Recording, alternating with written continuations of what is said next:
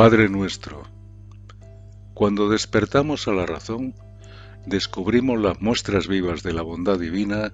por todas partes. Su inmenso cariño hacia nosotros está en el sol que nos calienta,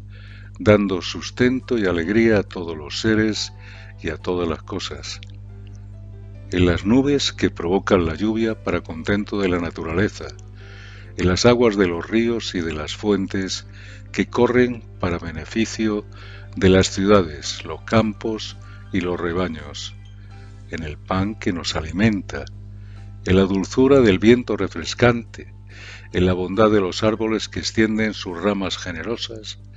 como brazos llenos de bendiciones, en las flores que perfuman la atmósfera, en la ternura y seguridad de nuestro hogar y en la asistencia y el cuidado que nos dan nuestros padres, nuestros hermanos y nuestros amigos,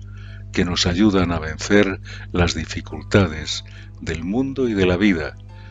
y en la providencia silenciosa que garantiza la conservación de la salud y la paz espiritual. Muchos hombres de ciencia intentan definir a Dios para nosotros, pero cuando nos damos cuenta de la protección del Todopoderoso que se vierte en nuestros caminos y trabajos en la tierra en cada instante de la vida, debemos reconocer que el nombre más bello que podemos dar al Supremo Hacedor es el que Jesús nos enseñó en su divina oración. Padre nuestro.